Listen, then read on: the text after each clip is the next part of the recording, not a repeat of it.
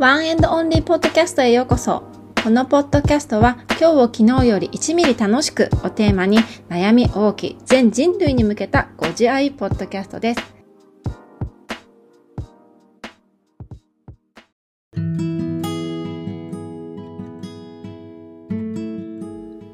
皆さん、こんにちは。こんばんは。かおるです。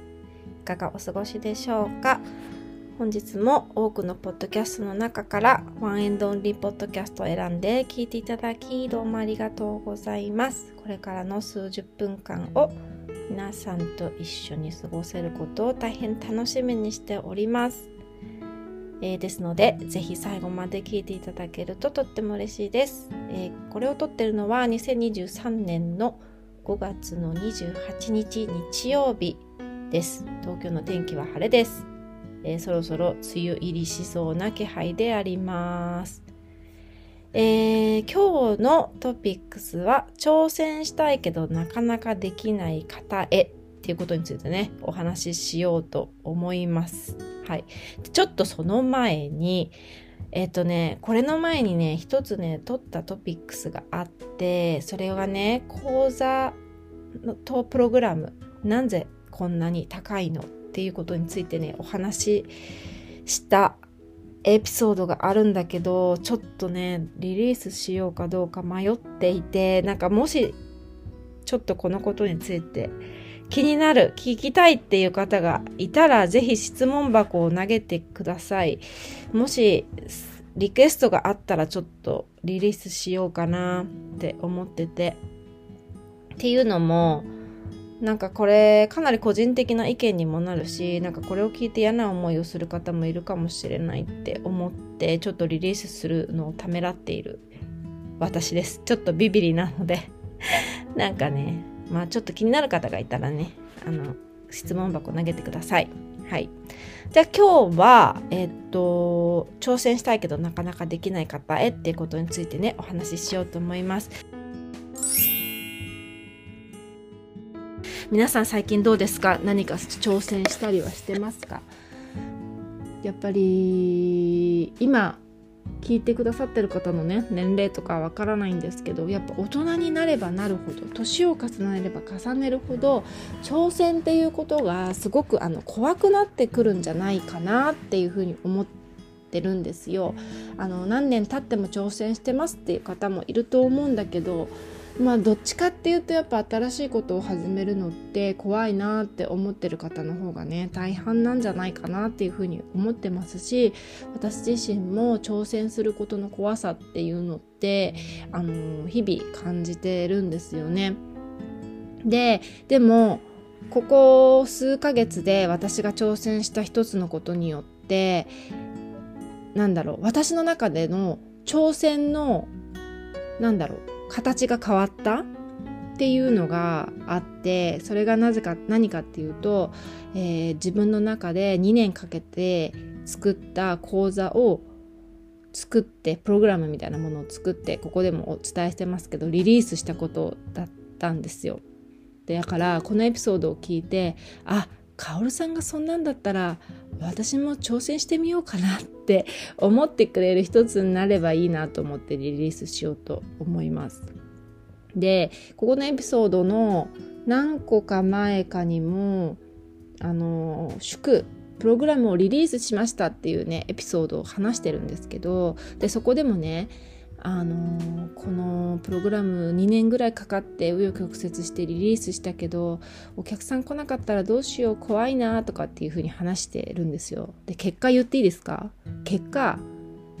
あんな紆余曲折して2年かけて作ったけどお客さん一人も来ませんでした。パチパチパチパチっていう感じで。ね。そうなんですよ。こんなことをこんなリアルなことをねここで話してしまう。のは何かっていうと挑戦したけど結果うまくいかなかったっていうことっていっぱいあるんですよね。なんだけど私ほら映画とかでもよくある死ぬまでにしたい10個のことだっけ？なんかすごいなんかかなり前だけどこの映画ありましたよねなんかそこの一つに私があったんですよ。その一つのずっと一つのことに私がずっと今まで得たこの経験を一つのプログラムにして世の中に出すっていうことが死ぬまでにしたいことの一つにあったんですね。だからなんか明日万が一私が命をねがなくなるってなった時に走馬灯でねバーっていろんなことが出てくるかもしれないんだけどその時にああ自分のプログラムどんな結果になってもいいから出せばよかったって思いそうだなって思ったの私。そう。それぐらい自分の中で挑戦したいことの一つだったんですよ。だからそれをしてから結果はなんだろうお客さんにも恵まれなかったしあんなに大変な思いして作ったプログラムだけ誰にも届かなかったんだけどでも挑戦してよかったっていうふうに思ったんですよ。だから私の今までの挑戦っていうのは挑戦イコール成功しないとダメっていう定義があったんだけど今回ねこれをやったことによってなんかものの見事にいい感じにその私の概念が壊れたんですよ。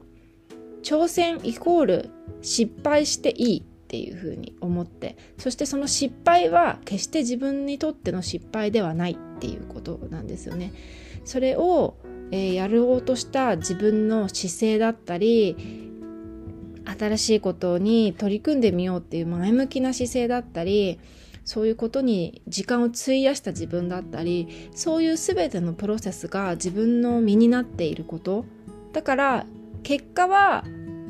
何だろう失敗っていうことになったかもしれないんだけど全体的なもので見れば何も失敗になってないっていうことなんですよね。そうなんです。だからもし今これを聞いてくださってるリスナーさんの中でこれをしようかなでも失敗するのが怖いな誰かに失敗して笑われたら嫌だしなとかって思ってる方がいたらもうぜひ私のことを思い出してください。あカオルさんあんな風にプログラムリリースしますみたいなあのことをポッドキャストで言ってたけど結局誰も来なかったんだって。そういう人もいるよって思ってください。そしてそれが全然失敗じゃなかったって全部自分の身になるしどんな結果になったとしてもあの全部自分のためになるっていうふうにあの私は本当に思ったのであの怖がらずにぜひぜひトライしてみてほしいなっていうふうに思うんですよね。でトライした結果あの全然自分が思っても見なかった方向に進むかもしれないしどういう結果になるかはわからないけれどもまずそういうことにトライしてみようって思っている自分にまずまず拍手をしてあげたいなっていうふうに思いますし今までの私はやっぱりこういうことをした時にねああ結局お客さん来なかった。私って本当ダメなやつだなとか私って本当にダメダメっていうか結局私ってやっぱダメじゃんとかなんだこんな風になっちゃうんだったらトライしなければよかったっていう風にもいくらでも多分捉えることができたと思うんですよ。でもここがやっぱり自分の中で向き合いを続けてきた大きな成果だって思うのがあのそういう風に思う気持ちも23割はあったんだけど7割8割はあやっぱり出してよかったっていうふうに思ったんですよ。そこがやっぱり向き合ってきたことの大きな違いだなっていうふうに思ってて「私よくやったじゃん」って2年ぐらいかかって出してみてお客さん来なかったけどだけどこのプロセスって本当にやってよかったよねとか次の方向性に向かうためのあの大きな一歩になったよねとかすごくいい挑戦の仕方ができたしそして挑戦をした後の結果に対しての自分の声かけも今までとは全然違うものになったなって。ああやっぱりやってよかったなっていうところまでが一つのプロセスみたいな。だから挑戦すること結果自分に対してのフォローバックフォローみたいな。そこまでが挑戦の一つなんだなっていうふうに思ったんですよね。結果終わりとかではなくて。だからそのことに対して自分があの挑戦した姿に対しての自分がどういうふうな声かけができるかってでその挑戦の姿勢が変わると思うんですよ今後もね何か新しいことをする際に対して。だからなんだろう絶対に成功させなきゃいけないとか絶対にこうしないと絶対自分はもうダメな存在みたいな風に自分を取り扱ってると挑戦すること自体がやっぱり臆病になってしまうしどんどんどんどん挑戦することが怖くなってしまうと思うんだけどどんな結果になったとしてもあの私は自分に対してあの敬意を払うことができるとかもちろんそれで落ち込んだりしてもいいしうまくいかなかった時はああダメだもうなんでこんな風になっちゃったんだろうって思うこともあの全然いいと思うんですよ。人間だからね。もちろん落ち込むことっていいと思うんだけどでもその後にああでもこういうふうに挑戦できた自分前よりも一歩進んでるよねとか1ミリ成長してるよねっていうふうにあの声がかけられるようになればあのどんなことでも挑戦できると思うんですよね。だから今これ聞いてくださってるリスナーさんの中で何か挑戦したいとか新しいことを始めたいんだけどなかなか一歩勇気が出ないっていう方がもしいればあのどんな結果でも大丈夫だからぜひぜひ勇気を持って短い人生ねあのトライしてみてほしいななんて思ったのでこのエピソードを撮ることにしましたはいでは次はご自愛トピックスのコーナーですはいこのコーナーではここ最近で1ミリ気分が上がった本エンタメ美容などを紹介していくコーナーです。えー、今回のトピックスはあの文学フリマに行ってきたよっていうことについてお話ししようと思います。えー、この文学フリマっていうのは、えー、作家さんっていうかその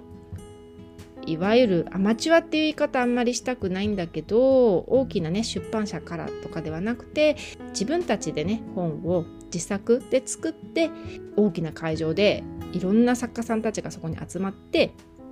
本を自社出版してる。フリーマーケットっていう感じですね。本のフリーマーケットなんですよね。できたんですけどすっごく楽しかったですね。なんかジンとかジン ZINE ジンとかが好きな方とかはすごい、あのー、面白いと思うのでぜひぜひ行ってみてほしいなと思います。今回がえっ、ー、とね先週が東京だったんだけどなんか全国回っててるみたいなのでね。気になる方はね文学フリマっていう風に調べてみてください。なんか私本すごく好きでそれもね去年の秋ぐらいになんかついついこの携帯を見てしまうっていう癖からこの人生で終わりたくないっていうふうに思って自分のまだまだ知らない世界とかっていうのがあるから本をね読む習慣を身につけたいって思ったところから読書っていうものが私の生活の中に入ってきてそこから本がすごく好きになってだから作家さんにすごい私リスペクトめちゃくちゃしてるんですよ。またプロとかアマチュアっていう言い方になっちゃうんだけど大きな出版社からは出してないけれどずっと自社で出版したりとかしながら本とか文章とかを書いている人たちがやっぱりたくさんいるっていうことを今回すごい知ってねどんな形であれあの自分の思ってることだったりっていうのをそういう文に消化してね作品を出してる人って私ほんとすごいなっていうふうに思うんですよね。なんかそういう方たちがたくさんいてあすごい素敵だなっていうふうに思ったしこれからもあのいろんな人の作品に触れて自分のね視野だったりものの見方っていうのをねアップデートしていきたいなって思いました、えー、気になる方はぜひぜひ行ってみてくださいねはい。では今回のエピソードはこれまでになります。はい。このエピソードが面白かった。また聞きたいって思う方はぜひぜひチャンネル登録の方よろしくお願いします。えー、今回のエピソードの、えー、感想だったり、その講座のね、なんで高額プログラムこんな高いのっていうことに対してのエピソードが聞きたい方だったり、えー、募集テーマをトピックスのテーマの募集してますのでそういう方はぜひ、え概要欄にある質問箱の方から気軽に投げてください。はい。今回も最後までお聴きいただきどうもありがとうございました。また次のエピソードでお会いいたしましょう。じゃあね。バイバーイ。